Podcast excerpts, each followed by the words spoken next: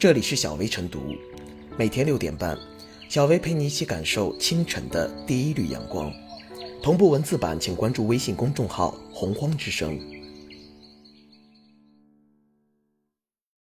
本期导言：又是一个求职季，在疫情影响下，归国留学毕业生们的未来面临不确定性。归国留学生在网上吐槽求职时的遭遇，发言者不乏常青藤名校毕业生。有人抱怨自己由于常年在海外生活，回国后获取的信息并不对等；也有人感叹自己并未预料到求职困难；还有人后悔没有掌握过硬的本领，回国后空有一纸文凭。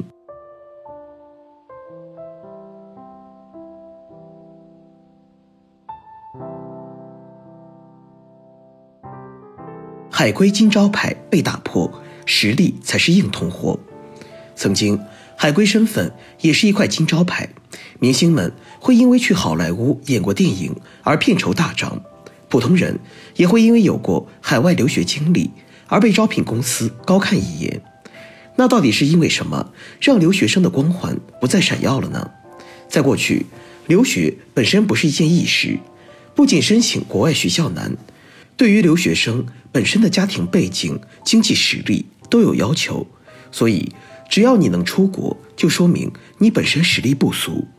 而现在，国内家长们更重视教育，会为了孩子更好发展，拼尽全力供孩子去国外读书。再加上因为留学热潮，很多教育机构会专门对想出国的学生提供各式服务，包括制作作品集、如何选择学校等。都一手包揽，出国留学变得更加容易，不再是凤毛麟角，只是一条不同的成长路径。再加上很多人本末倒置，认为只要能出国留学就能提升自己的实力，不管是什么学校，只要出国就行。一部分留学生还上了外国野鸡大学，只为混个文凭。留学几年下来，连外语都没说过几句，跟外国人日常交流都成问题。没有硬实力，回国之后自然没有竞争力。另一方面，即使是正规学校毕业、有一定实力的留学生们，也不会像过去那样一帆风顺，坐拥百万年薪了。因为疫情原因，国内本身的就业情况就不太乐观。海归虽有光环加持，但是对自己本身的定位过高，再加上经验不足。所以，国内企业反而会选择更熟悉本国市场、更接地气的国内应聘者。笔者认为，海归的光环逐渐褪去，并不是一件坏事，说明我们国内的求职市场更加务实，不以学历论英雄。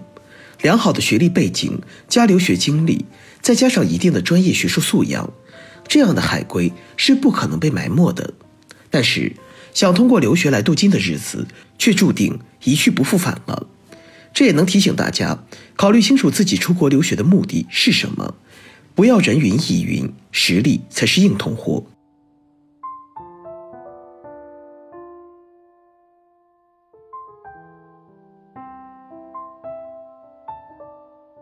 海归成海带是市场理性使然，在就业市场，海归不再像过去那么吃香。海归成海带，这既是中国高等教育由弱变强的必然，也是身份社会向专业社会转型的结果。随着我国高等教育从精英化阶段过渡到普及化阶段，出国留学逐渐褪去光环色彩，成为教育路径的一种。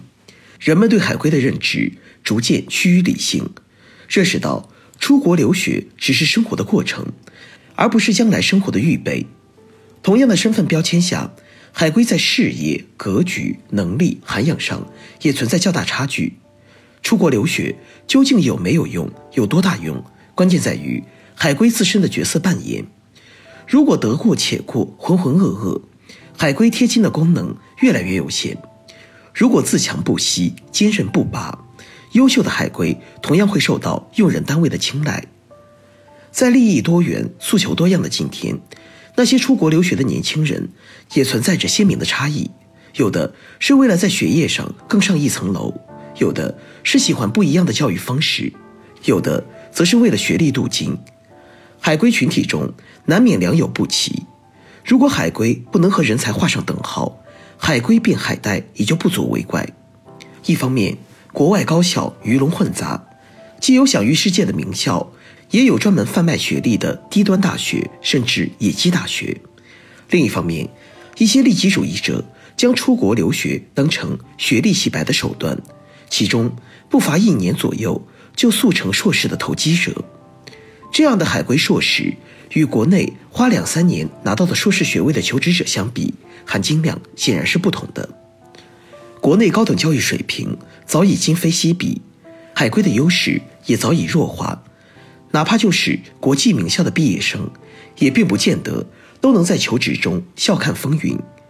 光有海归背景却没有出色实力，在市场中变成海带，本质上就是市场在资源配置中发挥作用使然。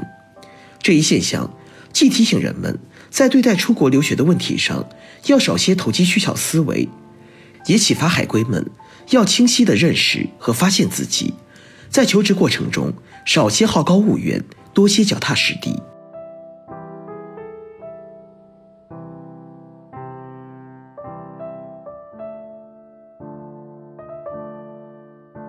最后是小薇复言：随着越来越多海归回国就业和创业，如今的海归群体早已不再是就业市场上自带光环的宠儿。海归之中难免良莠不齐，当海归不能和人才画上等号，遭遇求职不顺的海归变海带，很难说不是一种必然。那些利用宝贵的留学机会，有了真才实学的海归，总会有用武之地；而那些没有真才实学的留学生，混一张洋文凭，并没有学到过硬的本领，回国后求职没有公司要，也不足为奇。每个人都需要在社会中找到合适的位置。每个人都要寻找契合自己的价值实现通道。